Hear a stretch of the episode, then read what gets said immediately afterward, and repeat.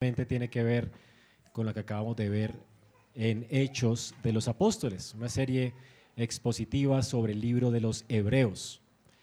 Hebreos es un libro glorioso que nos habla acerca de el Cristo ascendido. Si pudiéramos ver el lugar de Hebreos dentro de todo el canon bíblico, Hebreos habla de ese Cristo glorificado, ascendido, sentado a la diestra de Dios, gobernando todas las cosas, el Cristo exaltado superior a todos los profetas del Antiguo Testamento, a los eh, sacrificios del Antiguo Pacto.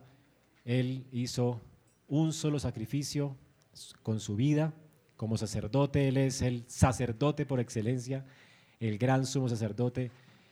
Él abrió camino al Padre en su muerte y por esa razón resucitó de la muerte. La muerte no lo podía retener porque él, es, él mismo es el Hijo de Dios y como leímos en Hechos de los Apóstoles, ascendió al cielo a los ojos y a la vista de toda la iglesia que estaba reunida en aquel monte. Y todos le vieron partir. Y ahora Él está sentado a la diestra del Padre gobernando el universo. Todo este, o está siendo gobernado por Él. Gloria a Dios por el Señor. Y de esto es lo que habla la carta de los Hebreos, del Cristo ascendido. El Cristo ascendido y es una carta realmente que va a ser realmente de mucha consolación para nosotros. Le he titulado a esta serie expositiva de sermones sobre Hebreos, Jesús es mejor. Jesús es mejor. Y esto porque la palabra mejor se repite una y otra vez en, toda, en todo el libro. El libro de, de Hebreos, a diferencia de las epístolas paulinas, a diferencia de los evangelios, a diferencia de la epístola del apóstol Pedro y de las cartas de Juan, tiene un género bastante diferente, muy diferente, por decirlo así. Aunque usted lee allí la epístola a los hebreos, bueno, el género eh, fue dudoso en cuanto a ponerle epístola. Uno tiene que leer la Biblia y interpretarla de acuerdo a su sentido obviamente literal, histórico, gramatical, y esto también entendemos que uno tiene que saber pues el estilo con el que fue escrito. No es lo mismo interpretar una carta escrita a una iglesia local o eh, un libro de visiones como Apocalipsis o un libro histórico como Hechos de los Apóstoles o una carta como la del apóstol Epístolas, como la del apóstol Pedro el apóstol Juan. Esta realmente es una carta exhortativa la palabra exhortación aparece en Hebreos 13:22.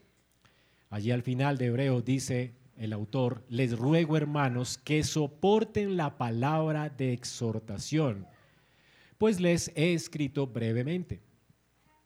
Palabra de exhortación se usó en Hechos de los Apóstoles cuando el apóstol Pablo fue invitado por una iglesia para que les diera a ellos una palabra de exhortación. Lo que hizo Pablo fue predicar un sermón, de manera que Hebreos es un sermón, un sermón escrito. Para los que son pastores o están preparándose para el ministerio, la carta de los hebreos es un buen, una buena guía de qué es lo que debería de eh, contener un buen sermón.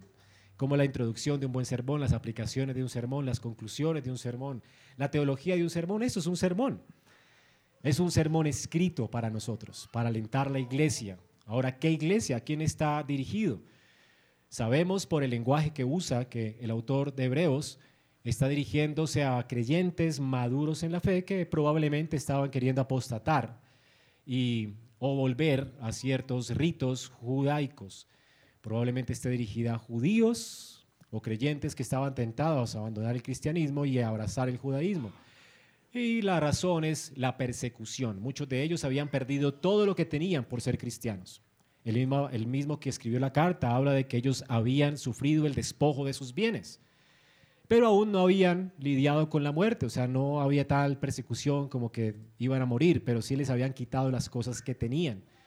Y esto ocurría normalmente en Roma y en algunas regiones de Judea, así que se supone que la carta fue escrita para creyentes en Judea o romanos que vivían en Roma, porque en esos lugares habían ciertos eh, clanes judíos. Si tú, por ejemplo, eras creyente en Cristo, creías en Cristo, te expulsaban de las sinagogas, perdías su trabajo, te despojaban de lo que tenías y quedabas bien pobre.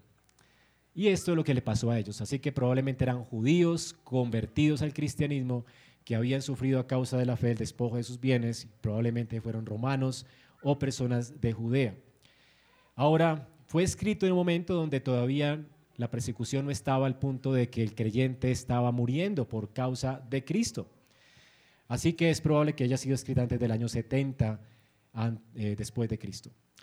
La carta, además, eh, fue escrita por alguien que no se conoce.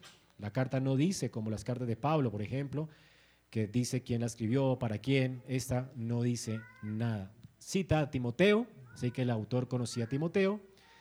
Dice, los de Italia le saludan, que probablemente eran personas judías italianas que estaban, estaban con él mientras escribía la carta.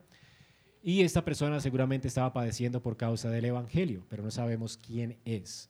Sabemos que no es un apóstol, ni siquiera fue el apóstol Pablo, porque Hebreos 2.3 dice lo siguiente, ¿cómo escaparemos nosotros si descuidamos una salvación tan grande, la cual después que fue anunciada primeramente por medio del Señor, nos fue, nos fue a nosotros, ven que está incluyéndose a él, nos fue confirmada por, la, por los que la oyeron. Así que él oyó el Evangelio de primera mano de parte de Cristo.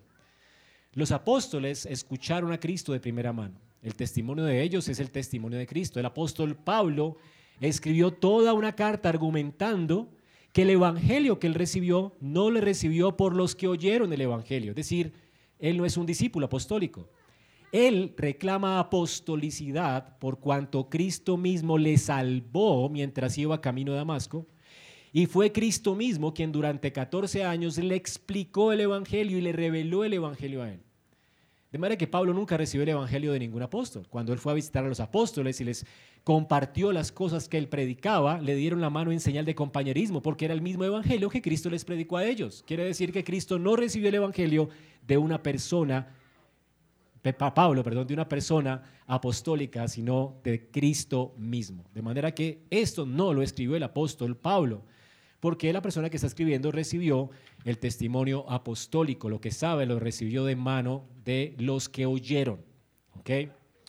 Así que no sabemos quién escribió la carta. Probablemente fue Apolos y la razón por la que muchos inducen que fue Apolos o quizá Bernabé es que la forma en la que escribe esta persona es familiarizada primero con la Septuaginta, es decir, que no es alguien de habla hebrea, es decir, que es posiblemente un, probablemente un judío, alguien muy versado en el idioma griego y también alguien que, es, que ha sido, fue helenizado, ¿ok? O sea, que hablaba muy bien griego, que no tenía, por, sus padres no fueron hebreos, no conocía el idioma hebreo, era muy versado en el griego y la forma en, que, en la que él escribe es demasiado elegante. Así que posiblemente haya sido alguien de fácil hablar, decir, un hombre grande de palabras. Y sabemos que Apolos era un hombre realmente y muy elocuente, muy eh, elevado en sus palabras, cuando eh, Ananías y Zafira no, se me olvidaron los dos, pero bueno, dos discípulos de Cristo les, le explican a Apolos mejor, más exactamente el camino del Señor. Em, ¿Cómo? No, no, ya me acuerdo. Pero el punto es que le explicaron más exactamente el camino del Señor. Pero este hombre era elocuente, como quiera, ya era un hombre demasiado elocuente, así que probablemente la escribió él, pero realmente el Espíritu de Dios no quiso que supiéramos quién es el autor. Lo que sí sabemos es que la carta fue recibida por la iglesia como palabra de Dios. Es el resumen del Evangelio, como lo es también el libro de Judas. Quien está hablando aquí es un profeta hablando de parte de Dios por el Espíritu Santo, inspirado por el Espíritu Santo. Así que es un sermón inspirado.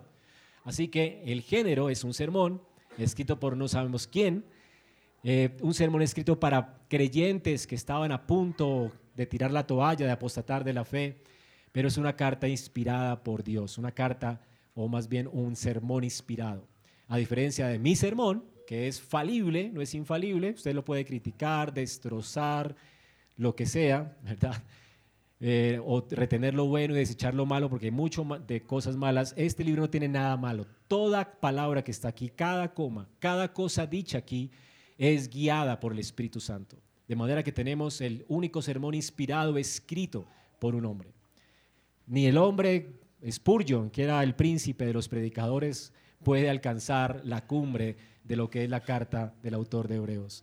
Es una carta que nos fue dada por Dios, un sermón dado del cielo. Así que aquí tenemos, ¿verdad?, el sermón de los sermones. Voy a predicar pues muchos sermones de un sermón y vale la pena estudiar ese sermón de manera que lo escudriñemos y aprendamos de él y nos veamos beneficiados. El autor, como les dije, está hablando en Hebreos 10:23 a creyentes que necesitaban ser exhortados. Él dice aquí, mantengamos firme la profesión de nuestra esperanza sin vacilar.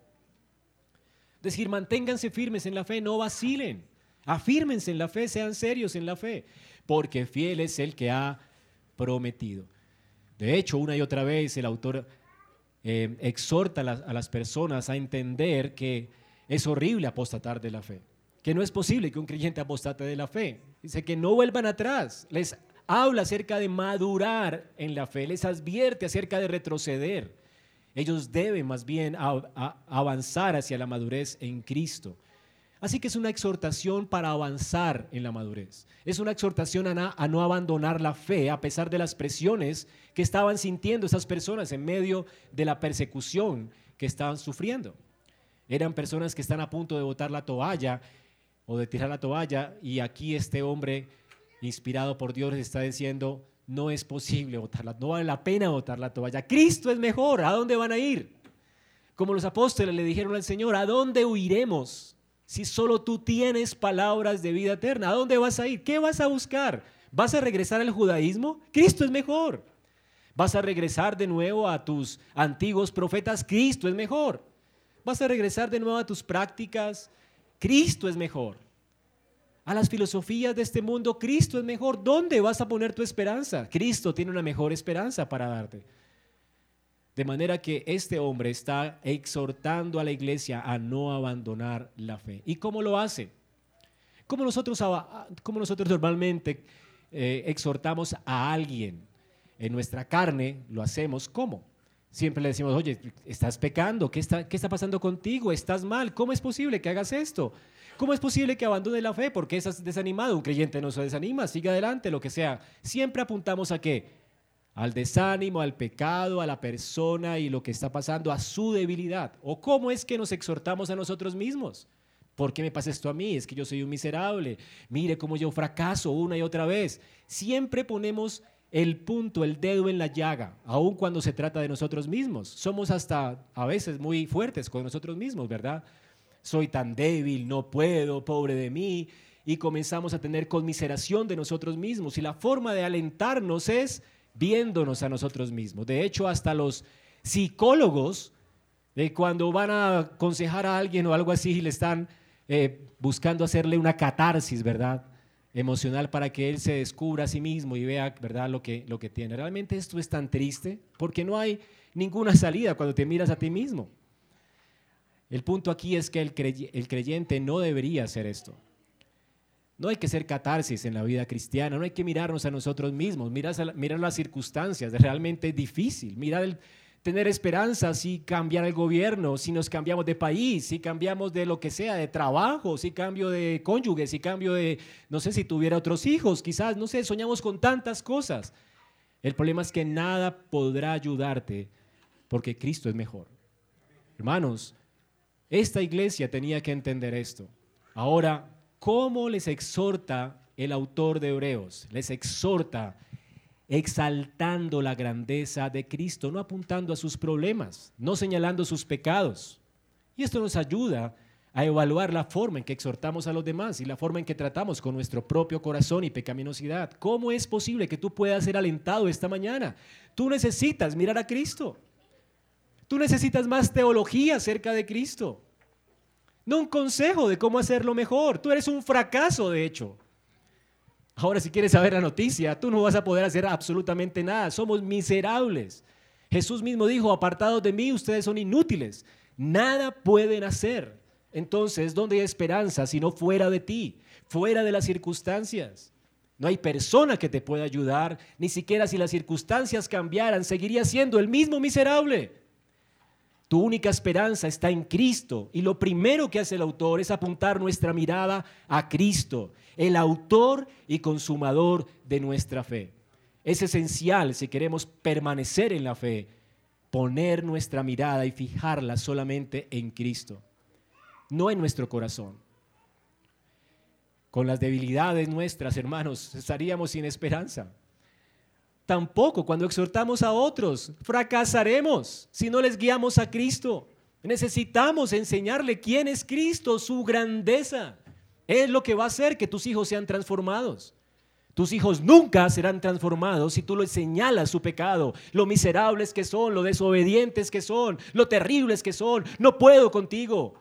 Tú necesitas cambiar tu mente, renovar tu corazón y apuntar a Cristo, modelarle a Cristo, dejarle conocer a Cristo, no ser un estorbo para que ellos miren a Cristo. ¿Quieres que las personas cambien? Muéstrales a Cristo, muéstrales su gloria.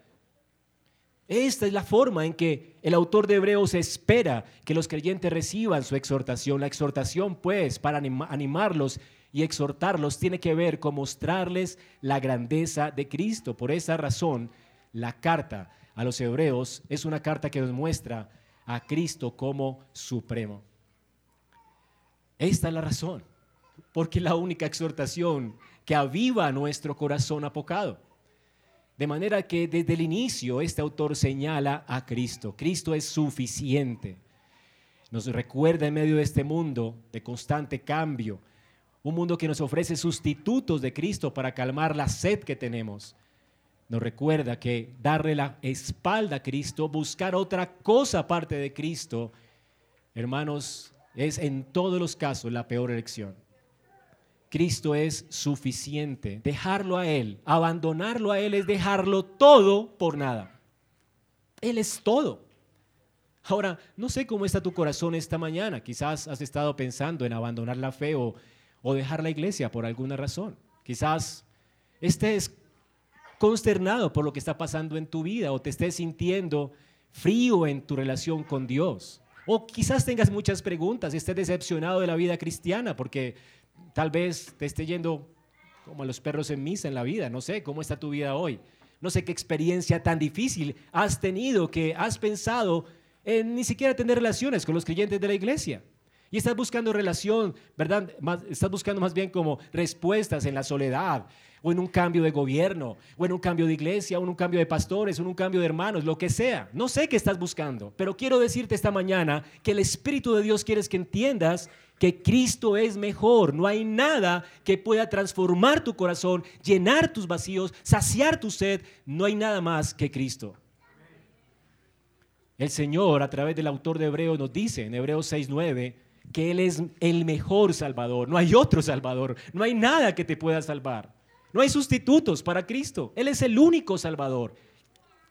En Hebreos 7:19, el autor nos recuerda que Cristo es el que nos da una mejor esperanza. ¿Cuál es tu esperanza? ¿Crees que las circunstancias van a cambiar y esa es tu esperanza? Que las circunstancias cambien, que el gobierno cambie, que mis hermanos cambien, que mi esposo cambie, que mi mujer cambie, que mis hijos cambien. Y si cambiaran, todo sería diferente. ¿Sabes qué? Tal vez todo se ponga peor. La única esperanza tuya es Cristo. Él nos da una mejor esperanza. De hecho, en la escritura en Hebreos 9:23 también dice que Él es el único sacrificio, Él es el mejor sacrificio por los pecados. No hay sacrificio que alguien pueda hacer por ti, Él es el que te mostró más amor. Él es el único que puede amar perfectamente. ¿Dónde estás poniendo tu corazón? ¿En quién está descansando tu alma?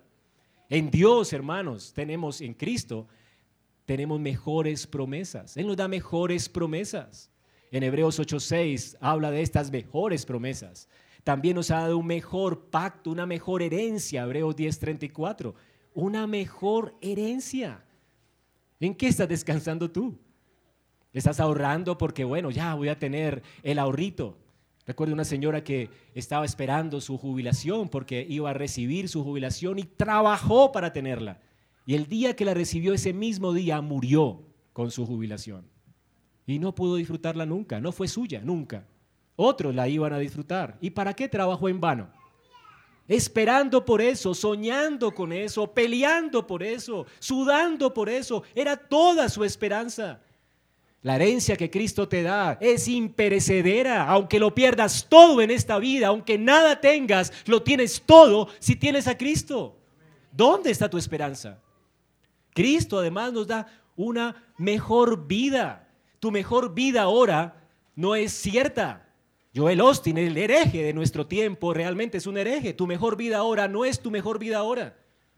En este mundo tendréis aflicción, dice el Señor. Nuestra mejor vida es la que el Señor nos ha prometido.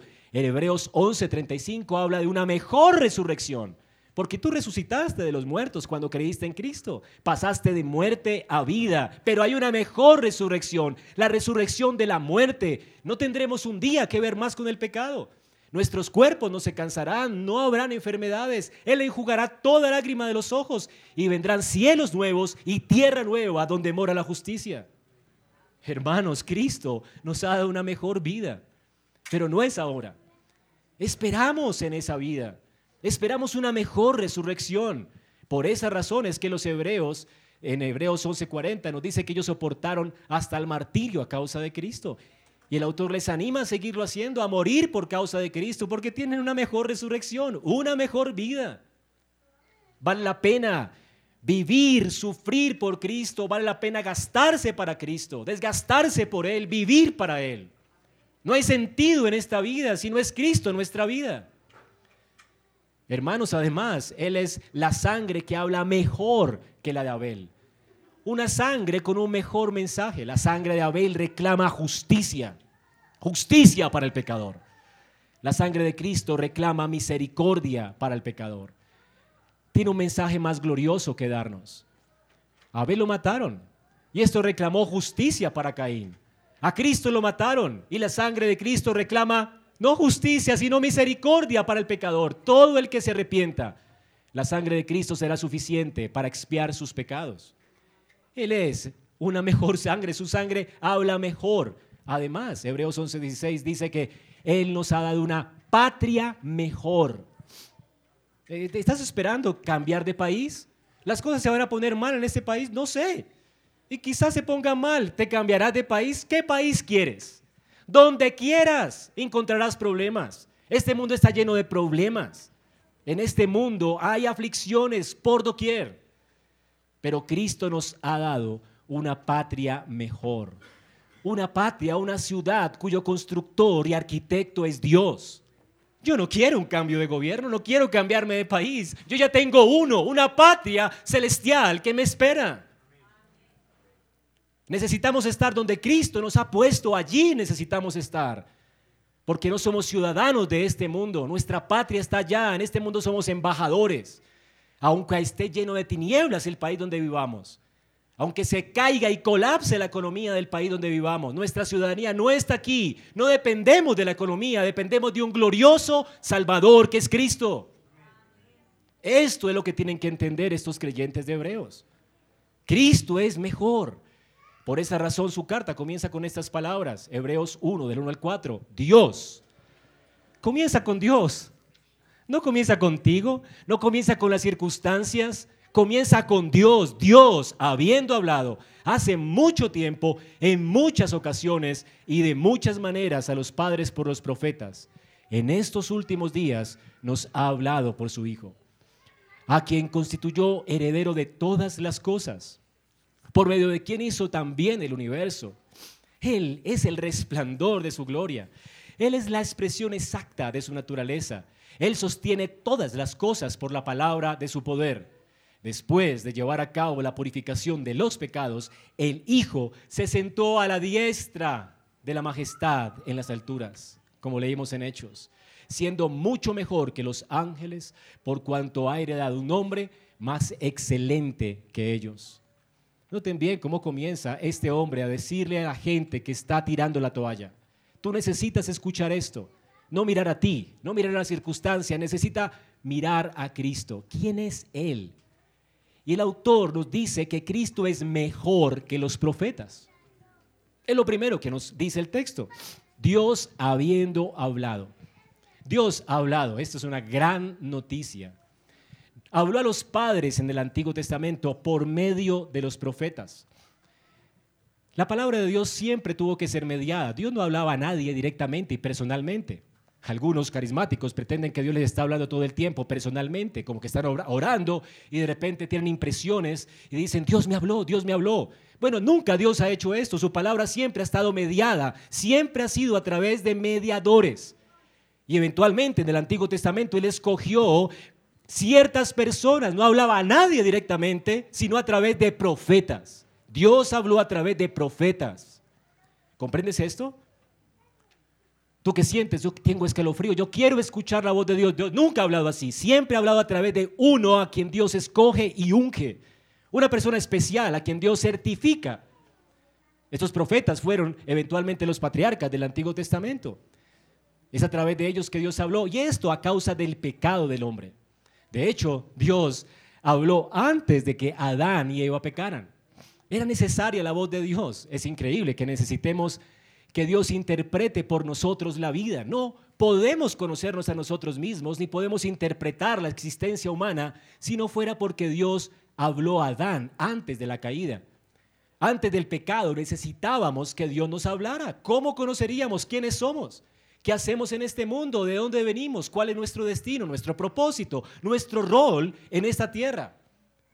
No conoceríamos nada si no fuera porque Dios habló. Esa es una gran noticia. Dios habló a Adán. Y le señaló que era un hombre, increíble, ¿verdad? Hay gente buscando su identidad, creyéndose a mujer, siendo hombre, creyéndose un perro, un gato, no sé, un vampiro. Hay gente extraña, ¿verdad? Buscando identidad. Una identidad que Dios ya ha dado. Dios habló en el inicio, en el principio. Y señaló al hombre diciendo varón y hembra. Y Dios trajo a una mujer al hombre. Qué increíble que Dios haya hablado. Y nos haya asignado un rol en la creación. El varón es el líder de la creación, el virrey de la creación. Dios le da límites al hombre, establece límites para él. Le da una tarea en la creación para que sojuzgue la tierra. Le trae una mujer para que sea su ayuda idónea. La mujer no tiene, no tiene que pensar cuál es mi papel, mi rol en esta vida. Ser una Barbie. ¿Sabes? Tú fuiste llamada a ser ayuda idónea de un varón. ¿Es machista Dios? No, no es machista. Así creó Dios, diseñó Dios el mundo. Dios diseñó al hombre para que fuera el virrey de la creación, el que ordena los pasos de, de las personas. Adán era el que tenía que dirigir a su mujer. Y su mujer debía someterse a Adán. Dios le asignó este rol. Y la mujer tenía que ser ayuda idónea para ese hombre, para ayudarle a cumplir su destino. Y también les dijo que fructificaran, se multiplicaran. Hay gente pensando, ¿será que puedo tener hijos? ¿Cuántos? Ay, ¿hasta cuánto? ¿Sabes qué? Eso es liberador. La palabra de Dios ya habló. Dios habló. Y dijo que tienes que tener hijos, que es bueno tener hijos, que hay que llenar a esta tierra y sojuzgarla. Dios ya nos dijo qué hacer con nuestras vidas, con el matrimonio. ¿Para qué existe el matrimonio? Pues para tener hijos. ¿Para qué te casas entonces? Para tener perros. Dios no diseñó un perro para que fuera tu compañía. Ni tampoco nos dio perritos para que fueran la extensión del reino de Dios. Dios el reino de Dios no se extiende a través de perros, sino a través de hijos. Hermanos, qué gloria que Dios haya hablado. Es por la caída que necesitamos recobrar la identidad, porque la caída nos apartó de Dios y apartado de Dios somos realmente unos ya saben, necios. No sabemos nada. Somos inútiles por causa del pecado. Estamos buscando una identidad. Estamos buscando un diseño. Estamos buscando algo que de alguna manera llene nuestros vacíos. Separados de Dios. Pero gracias a Dios que Dios habló por los profetas. Dios se relaciona ahora con los hombres pecadores a través de ciertos hombres ungidos que están anticipando al gran ungido que es Cristo. Así que poco a poco Dios fue hablando a través de los profetas. Cada uno de ellos, desde el patriarca Abraham, Isaac, Jacob, todos esos patriarcas que hablaron, profetizaron al pueblo, todos ellos hablaron no por voluntad propia, Segunda de Pedro 1.21 dice, ninguna profecía jamás fue dada por un acto de voluntad humana, sino que hombres inspirados por el Espíritu Santo hablaron de parte de Dios. Todos ellos hablaron de parte de Dios. Y gracias a Dios tenemos el registro de muchas de sus profecías, porque se profetizó mucho a través de estos hombres de Dios en el Antiguo Testamento, lo tenemos en las escrituras del Antiguo Testamento. El canon de la Biblia, todos ellos hablaron siendo llevados por Dios. Ninguno habló por sí mismo. No interpretaron a Dios, hablaron siendo inspirados, llevados por Dios. No fue que escucharon a Dios, interpretaron a Dios y hablaron, como lo estoy haciendo hoy. Estoy interpretando la Biblia. No, ellos escucharon a Dios y hablaron de parte de Dios a los hombres. Fueron guiados por Dios. De muchas formas, dice nuestro texto, de muchas formas. A través de sueños Dios les habló audiblemente, cara a cara, como lo hizo Dios con Moisés en una zarza ardiente. También habló a través de impulsos internos, muchas veces como lo hizo con Ezequiel, a través de visiones, sueños, como lo hizo con José. Dios habló muchas veces de muchas maneras a los padres por los profetas. Así que José fue un profeta. Nadie podía adivinar sueños aparte de José. Fue un hombre entre un millón. Dios trajo su palabra a través, de, hombres especiales, en épocas especiales, en muchos tiempos, de muchas maneras. Habló a los padres por los profetas. Nunca habló individualmente a cada persona en el antiguo pacto, ni lo hace en el nuevo pacto. No esperes que Dios te hable hoy, sino en su palabra escrita. Primera de Pedro 1.10, acerca de esta salvación. Los profetas que profetizaron de la gracia que vendría a ustedes, diligentemente inquirieron, averiguaron qué persona y qué tiempo hablaba el Espíritu de Dios, el Espíritu de Cristo que estaba en ellos. Así que ellos hablaron inspirados por el Espíritu de Cristo. El Cristo preencarnado es el Espíritu de Cristo que estaba en ellos. ¿Y de qué hablaron? De Cristo. Todo el Antiguo Testamento se trata de Cristo de sus sufrimientos en la cruz, de la necesidad que el pecador tiene de un sustituto por sus pecados, de la propiciación que él haría por nuestros pecados, de que él sería el perfecto sacrificio para expiar nuestros pecados, de que él es el camino al Padre. Todo hablado de los sufrimientos, de los padecimientos de Cristo y de las glorias que vendrían tras él. Fue lo que el Señor les predicó a los apóstoles, camino y Maús. Dice que comenzando desde Moisés, decide de Génesis hasta todos los profetas y los salmos, les expuso de manera profunda todo lo que las escrituras decían acerca de él. ¿De qué hablaban los profetas? Acerca de Cristo. Pero lo hicieron cada uno en parte, preguntándose quién es la persona, cuándo será el tiempo. Ellos no se preguntaban, Dios me está hablando de, de quién será.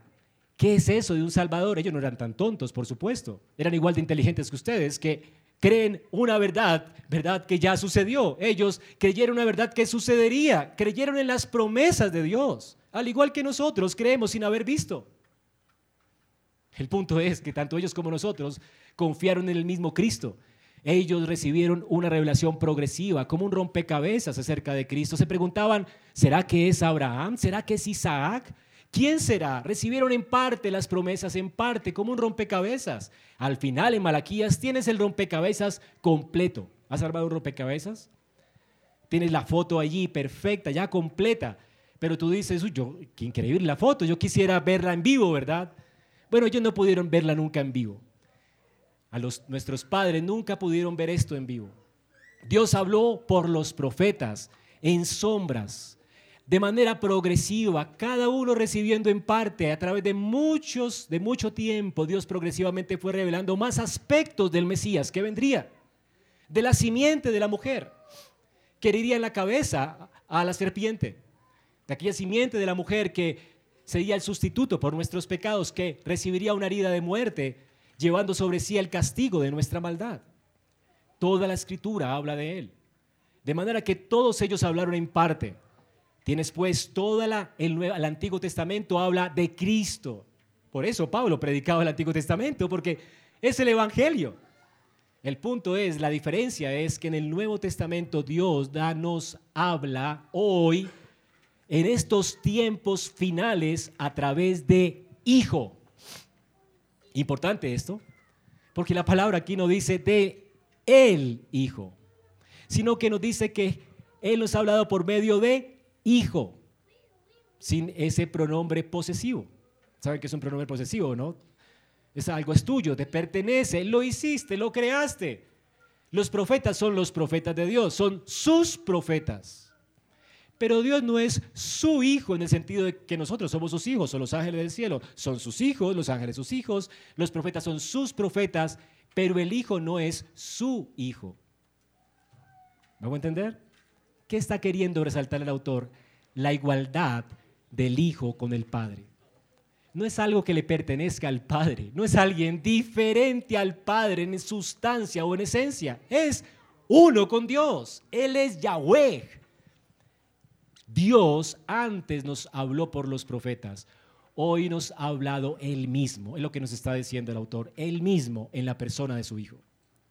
Él mismo. Dios es el que está hablando ahora.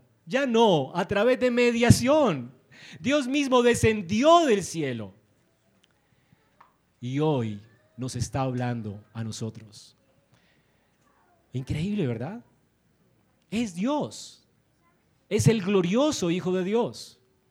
Jesús, por eso en Juan 8:58 dice, en verdad les digo, antes que Abraham naciera, yo soy.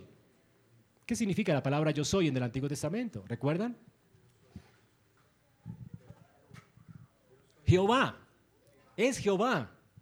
Yod Hei Bab Hei, el innombrable Dios. Lo que está diciendo Cristo es Jesús.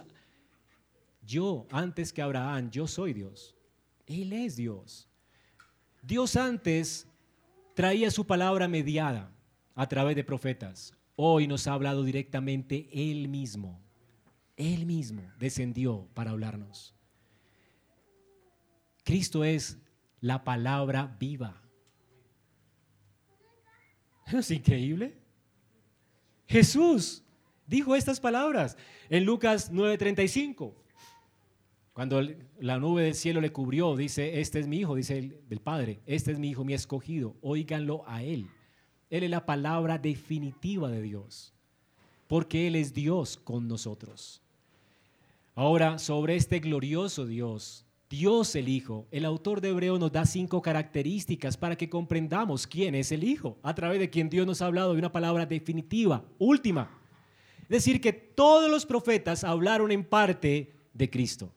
Pero ahora, ahora Cristo mismo es quien está hablando. Todo el Antiguo Testamento son las promesas. El Nuevo Testamento es el cumplimiento, es la realidad. El Antiguo Testamento es la fotografía, el rompecabezas armado como una fotografía. El Nuevo Testamento ya no es una fotografía, es la verdad, es el paisaje de donde se tomó la fotografía. El Antiguo Testamento es una sombra, Cristo es la sustancia. Tú y yo tenemos hoy el increíble privilegio de escuchar ya no la palabra mediada, sino de escuchar ya a Dios mismo, a Dios con nosotros, a Emanuel. Este es el Hijo.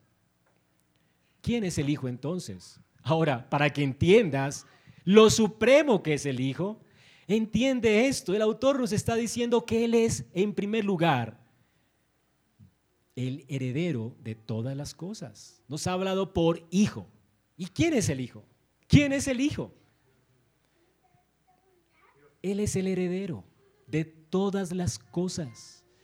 Aquí está hablando del Salmo 2.8, aquel texto donde Dios, el Padre, le promete a su Hijo mesiánico, al que vendría y se encarnaría y ascendería al cielo, le promete todos los reinos de la tierra.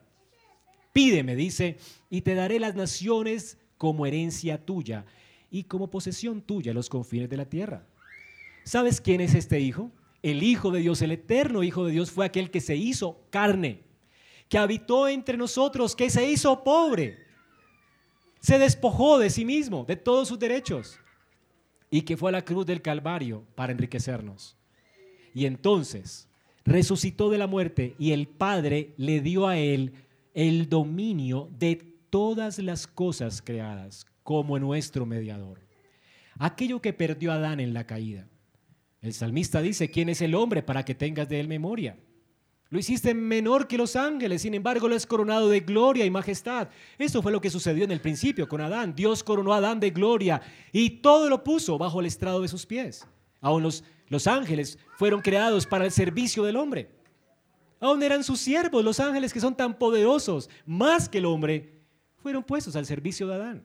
Y toda la tierra fue creada para Adán, para el servicio de Adán, pero por la caída, la tierra se convirtió en hostil a Adán ya no se somete a Adán. Uno que otro maestrador de leones por ahí, ¿verdad? Pero casi que no pasa esto, ¿verdad? Que no se nos sujeten todas las bestias del campo. La tierra nos es hostil.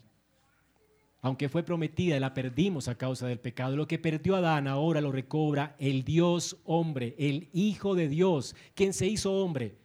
Él, por su muerte en la cruz y su perfecta obediencia, se ha hecho merecedor de la herencia prometida a Adán. Todas las cosas son del Hijo. El salmista dice, pídeme entonces y te daré como posesión tuya los confines de la tierra, todo le pertenece a Él. Jesucristo cuando resucitó dijo, ahora, ahora sí, toda potestad. Antes me despojé, ¿verdad? Me despojé de, de todo, pero ahora he reclamado lo que es mío. Por su perfecta obediencia, Cristo dice, toda potestad me es dada por el Padre, en el cielo y en la tierra. Suyos son los ángeles, suyos son los demonios a quienes juzgará al final de los tiempos, a todos. Suyos son los reinos de la tierra, a quien juzgará a propósito. Suyo es toda la creación, cada espacio del, espacio, cada tiempo del cosmos es de Cristo. No hay un centímetro, como dice Kuiper, que no le pertenezca a Él. Él es el heredero de todos, sin excepción. Ahora, hermanos, ¿cuál es la preocupación suya si todo le pertenece al Señor suyo? ¿Y saben qué es lo más increíble? Que el día en que Él recibió esa herencia nos hizo a nosotros coherederos suyos. ¡Qué alegría, hermanos! Si tú eres de Cristo, todo te pertenece a ti. Tú nunca vas a perder nada. La bolsa puede caer. En este mundo lo perderás todo, si, si, es posible, a causa del Evangelio o de la economía. Pero ¿qué temes perder si todo es tuyo? Toda la herencia de Cristo, Él, como el hijo mayor de la parábola, ¿recuerdan? Que se puso enojado porque tenía que compartir su herencia con el hermano mayor, menor, perdón. Bueno, Cristo, Cristo se goza con el hermano menor, que viene arrepentido a casa y Él le complace que el Padre ponga anillo en tu dedo y todo lo que le pertenece a Él por herencia, Él lo quiere compartir contigo. Todo, todo lo que es de Él es tuyo por gracia. Es increíble. El Señor dice, no teman manada pequeña, no teman de la gente que le roba las cosas. Si le roban, entréguelo. Despójese. ¿Qué puede perder usted? A mi Padre le ha placido darles a ustedes el reino. Todo es tuyo. Entonces, ¿por qué peleas?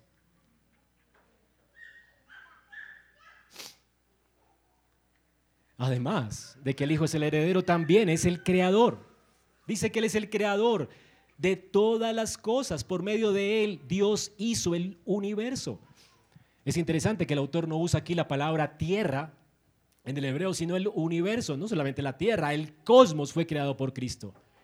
Él desplegó los cielos, cada galaxia, cada túnel negro, cada espacio, todo fue desplegado por Él. Todo fue creado por Él. Todo en el macrocosmos, en el microcosmos. Todo fue creado por Él. Colosenses 1.16 dice que en Él fueron creadas todas las cosas. ¿Saben? Las que hay en la tierra, también las que hay en el, cielo. Los ángeles, aún los demonios, son todos criaturas suyas.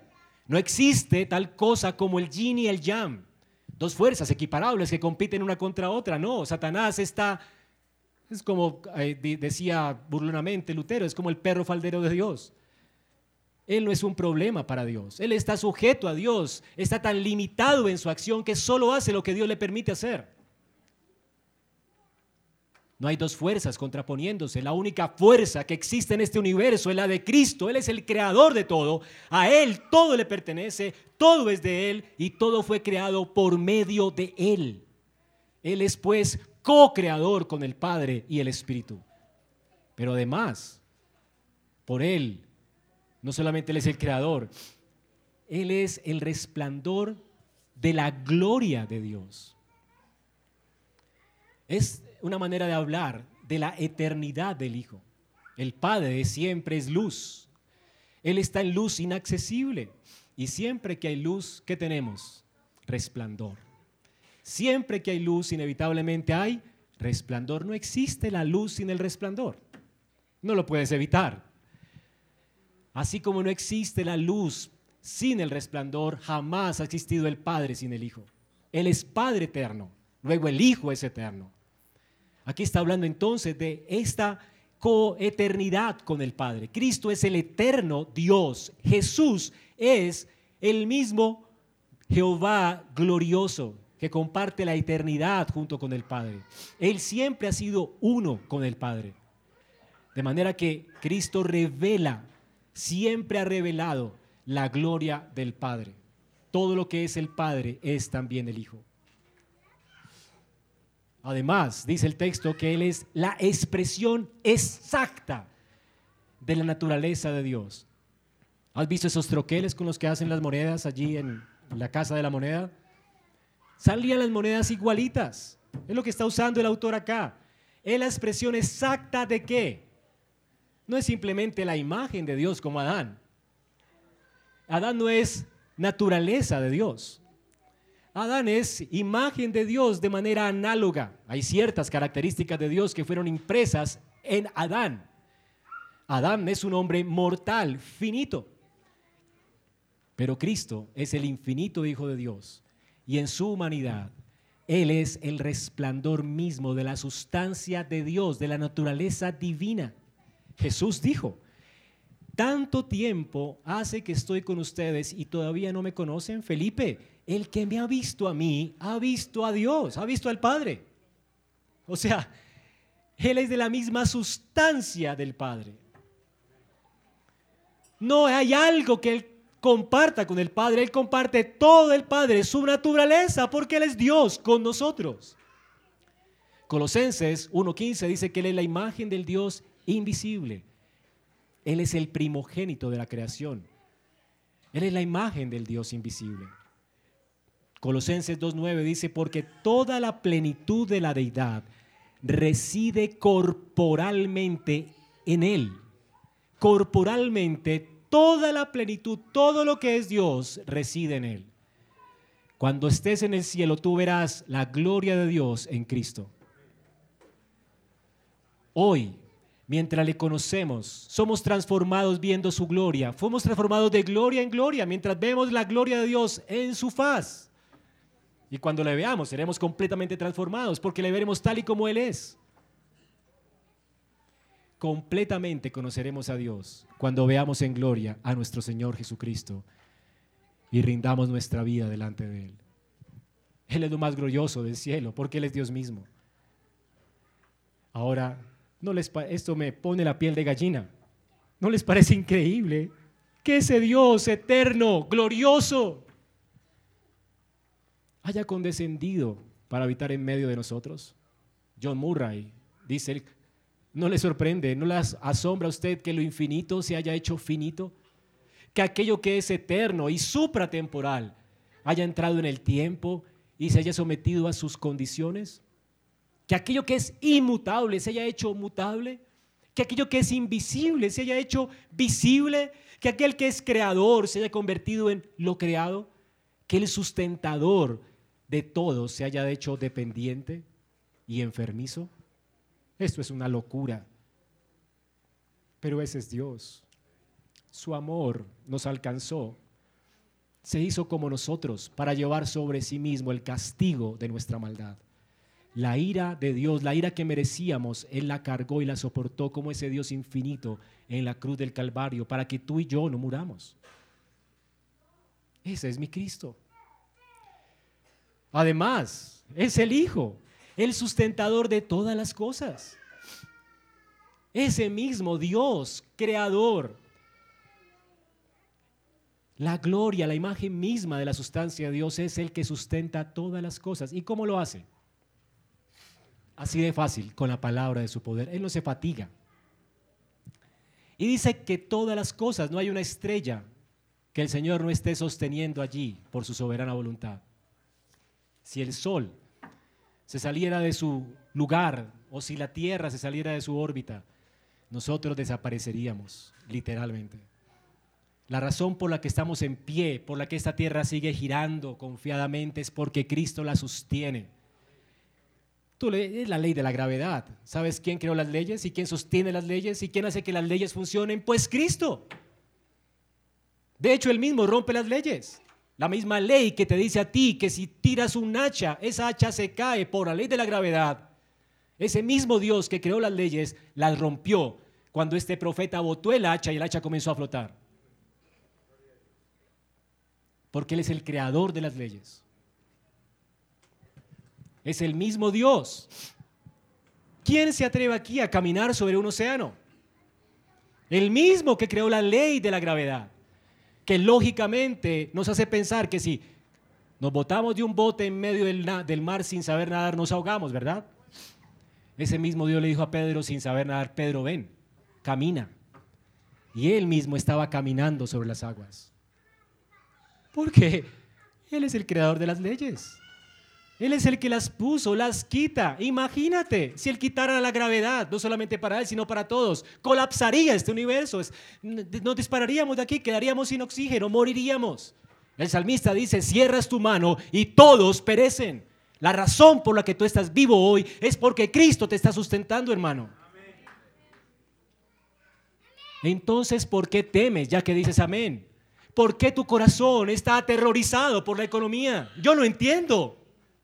Porque el creador de la economía, el creador de las leyes, el creador de todo, es el que sustenta todas las cosas y tu vida con el poder de su palabra. ¿Qué haces temiendo? Él es antes que todas las cosas y todas las cosas permanecen por medio de Él. Hermanos, el salmista dice, Dios mío, no me lleves a la mitad de mis días. Leímos ahora, tus años son por todas las generaciones, desde la antigüedad hasta la antigüedad, tú fundaste la tierra y los cielos son obra de tus manos. Ellos perecerán, pero tú permaneces. Él permanece para siempre. Él no se cansa, Él todo lo sostiene, lo sustenta. Y esa es la confianza del salmista cuando dice, tú eres el mismo, tus años no tienen fin. Los hijos, por esa razón, porque el Señor es quien sostiene todo, por eso tus siervos permanecerán, porque tú nos sostienes. El mismo que nos redimió, nos compró con su sangre, es el mismo que nos hace permanecer. A nosotros y a nuestra descendencia después de nosotros. ¿Quién es el que sostendrá a nuestros hijos? Pues Cristo. El mismo que nos compró con su sangre. Él se encargará de nuestras vidas y nos mantendrá firmes hasta el fin.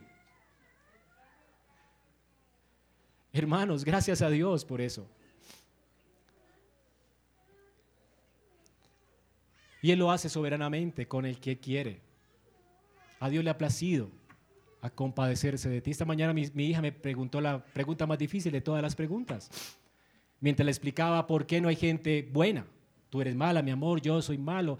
Y le explicaba la historia de David y Goliat. La razón por la que David venció a Goliat fue porque Dios le ayudó, no porque David era bueno.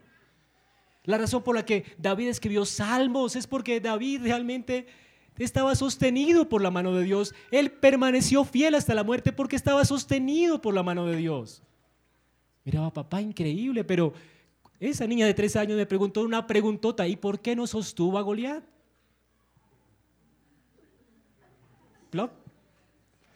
Hay apologética para niños.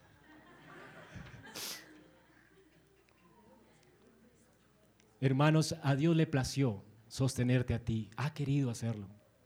Y no entendemos por qué. No merecemos esto. Es lo único que le puedo decir a mi niña, ¿sabes que no lo mereces? No merecemos ser sostenidos por Dios. Él lo hace con unos y a otros los reprueba para su gloria, para mostrar su justicia, su juicio. No sé si lo entendió Elizabeth, pero, ¿verdad?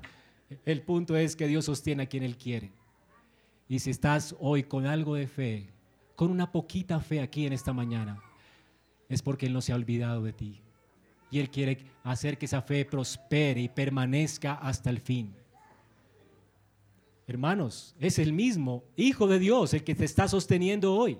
Además, ese Hijo que sostiene todas las cosas con la palabra de su poder es también aquel que después de llevar a cabo la purificación de los pecados, se sentó a la diestra de la majestad en las alturas.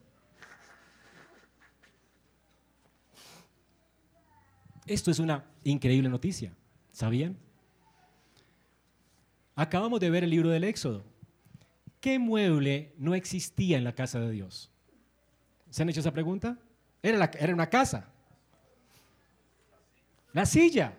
No habían asientos. En el tabernáculo no habían asientos. Estos hombres nunca descansaban. Si pecabas, tenías que ofrecer sacrificios y el sacerdote tenía que hacer el sacrificio y acompañarte para que mataras el sacrificio y vertir la sangre del sacrificio, porque todo el día había pecado y siempre que pecabas necesitabas un sustituto por tus pecados. Siempre. Así que esta gente no descansaba. Gracias a Dios tenemos el día del lunes del pastor, pero esta gente nunca descansaba. Nunca descansaba. Todo el tiempo sus delantales estaban ensangrentados Siempre, sucesión tras sucesión, esta gente presentaba sacrificios todos los días, todos los días, cada día, cada día, por causa del pecado, todos los días. Cuando Cristo murió en la cruz del Calvario, cesó el sacrificio y la ofrenda, dice Daniel. Ya no hay más que hacer expiación por el pecado. Sería hasta ridículo esperar un tercer templo, hasta absurdo, tonto, hacer sacrificios en un templo. ¿Tú esperas un tercer templo? Eso es lo más de absurdo. Porque no hay más sacrificios por el pecado. Todo lo que era sombra lo sustituyó la realidad. Cristo ya lo ofreció una sola vez y para siempre. No hay condenación para el que está en Cristo. Todos tus pecados, pasados, presentes, futuros, todos fueron cubiertos por la sangre de Cristo. Él quitó la condenación y la culpa. No hay condenación. No hay culpa para el que está en Cristo. Hemos pasado de muerte a vida. Y si pecamos, tenemos ya un abogado para con Dios el Padre, Jesucristo. Ahora, ¿dónde está Él en gloria? Él resucitó, murió y resucitó porque la muerte no lo podía retener, porque Él es el autor de la vida. El mismo que entregó la vida, nadie se la quitó. La entregó una Pascua, la volvió a tomar al tercer día. Un día como hoy, Cristo se levantó de la muerte como el glorioso Hijo de Dios para tomar posesión de toda la herencia que Dios el Padre le prometió como nuestro mediador. Y ahora que está en gloria, ¿cómo está Él? En un lugar donde sí hay sillas. Él está sentado en la majestad, en las alturas. En ese tabernáculo celestial sí había una silla preparada para el mediador el que ofrecería un mejor sacrificio por nuestros pecados. Todo lo que pasaba en el tabernáculo, todo lo que pasaba en el templo era una sombra y figura del tabernáculo celestial. Allí no habían asientos porque era sombra, eso pasaría. Algún día alguien se sentaría, no allí, sino en el real. Hay un cielo real, un tabernáculo real, donde Cristo está hoy sentado, sentado porque ya descansó cuando Él dijo, consumado es, fue en serio. Consumada es la ira de Dios. Toda la ira de Dios fue satisfecha por la muerte sustitutiva del Hijo. Toda justicia Él la cumplió por su perfecta obediencia. Todo lo que Dios exige de ti en la ley, Cristo lo obedeció para que tú seas delante de Dios aceptado como alguien justo y todo el juicio que tú mereces por tus pecados pasados, presentes y futuros. Cristo murió en la cruz para llevarlos Él. El infierno lo absorbió Él en esa cruz. Todo el infierno se vertió. Él bebió la copa de la ira de Dios hasta los sedimentos. No quedó nada por hacer, fue satisfecha completamente. Por eso no hay condenación para ti. Cuando Dios mira a un creyente en Cristo, lo mira santo y perfecto.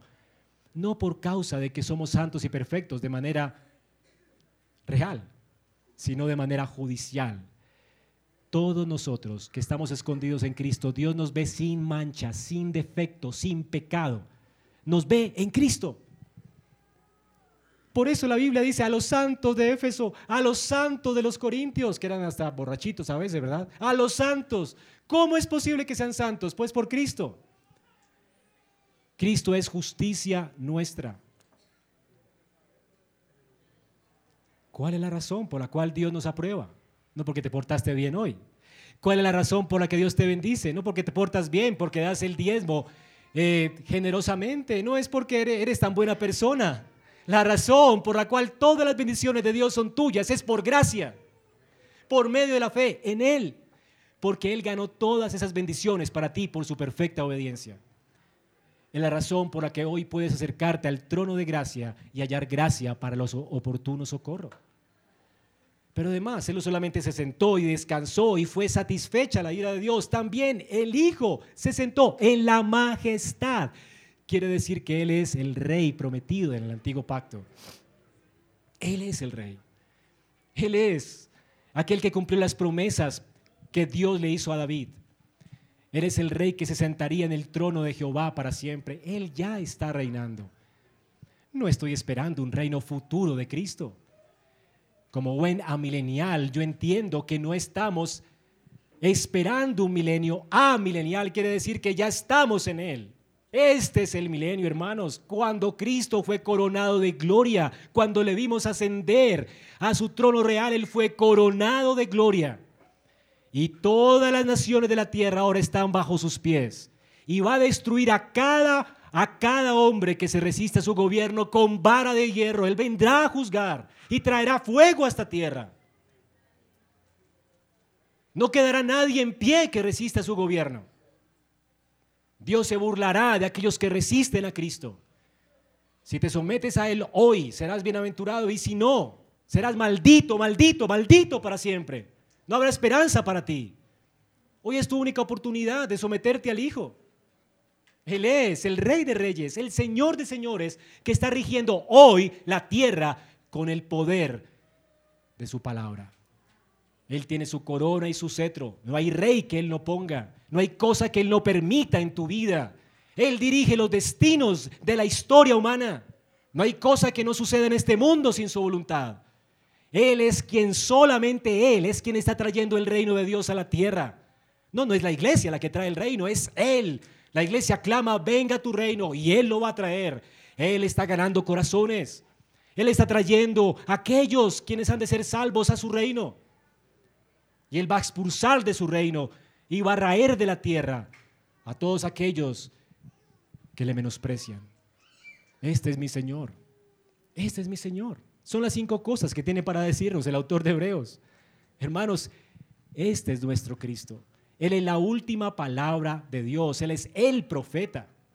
Él es un mejor profeta. Él es la sustancia misma de Dios. Él es el Hijo de Dios. Él es un mejor sacerdote que hizo expiación con el con él, su propia sangre, con su propia vida para expiar nuestros pecados. Él llevó el castigo de nuestra paz sobre él y él es el rey, el rey de reyes, el señor de señores, delante de quien toda rodilla se doblará. Este es nuestro Cristo. Ahora, ¿qué aplicación tiene esto para nosotros hoy? ¿Cómo se aplicaba esto al libro de los Hebreos? ¿Cómo esto puede traer esperanza a un corazón que está queriendo apostatar de la fe, dejar el cristianismo, dejar a Cristo de lado? Hermanos, si este es Cristo, ¿dónde más vas a encontrar esperanza? Este escritor les está diciendo a ellos y a nosotros, a ti que estás hoy cansado, agotado, tentado a volverse de tu fidelidad a Cristo, amados, quiten sus ojos de ustedes. No hay esperanza en ustedes. Quiten sus ojos de la circunstancia. No hay esperanza en un cambio de circunstancia, ni en un cambio de economía, ni en un cambio de gobierno. Pongan sus ojos en Cristo. Él es el autor y el consumador de la fe. Él es mejor, Él es mejor. Él es mejor que los profetas, porque Él es el Hijo. Él es el Hijo eterno de Dios, el heredero de todo, el creador de todo, el resplandor de la gloria. Por Él podemos conocer perfectamente al Padre. Él es la expresión exacta de su naturaleza. Él sostiene nuestras vidas porque sostiene todo. No hay nada que le cree de grande a Él. En la expiación de nuestros pecados, tu pecado no es un problema. Él lo cargó para que no tengas culpa. para que no vengas a condenación jamás. Él es el que trae el reino a tu vida para que no temas. Él trae a Dios a tu corazón para que te acerques a Dios confiado, porque no hay condenación para el que está en Cristo. Él te ayuda en tu debilidad. No tienes que huir de Él. Lejos de Él no puedes hacer nada. Él es lo que tú necesitas. No sé cómo decírtelo, alma cargada. Ven a Cristo hoy. Ven a Cristo hoy. Solo en Él hay salvación y vida eterna. Solo en Él hay esperanza. Solo en Él hay esperanza para, para preservar la carrera, para ganar la carrera. Él va a decir más adelante, ¿cómo ganamos la carrera? Con los ojos puestos en Cristo.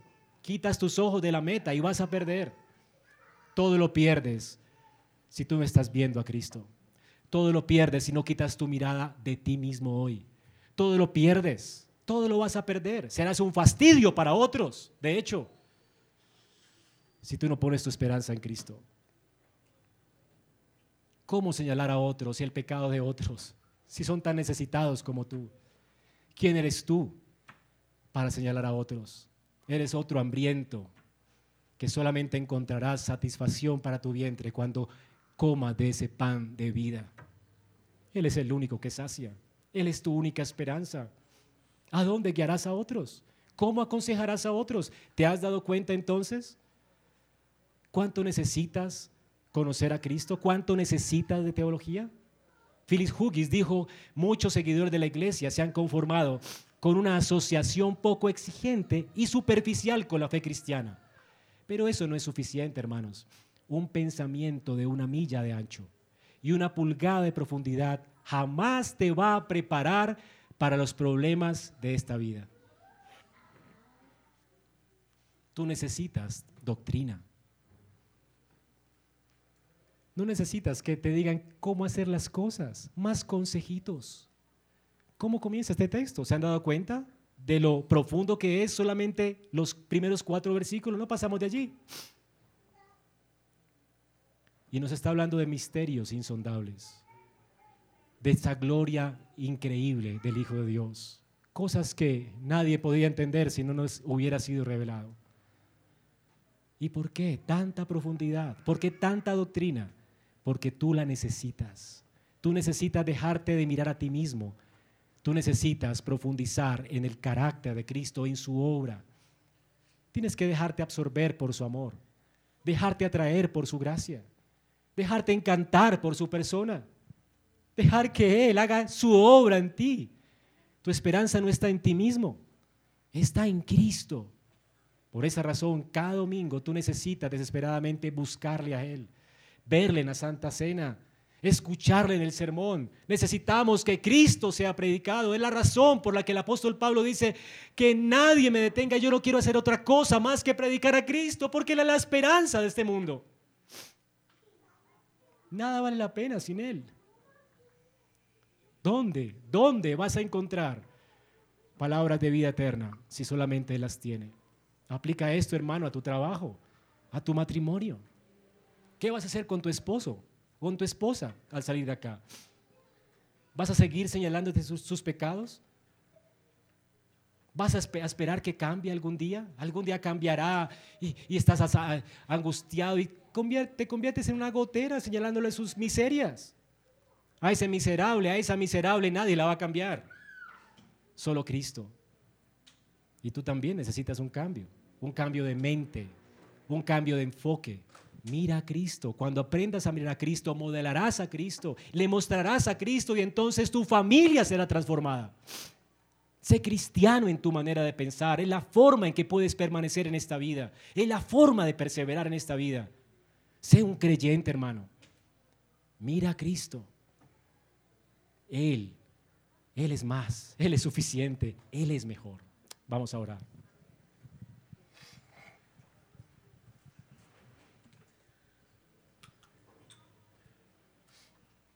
Señor, gracias por tu palabra. Gracias por mostrarnos las glorias, las excelencias de nuestro Señor y Salvador.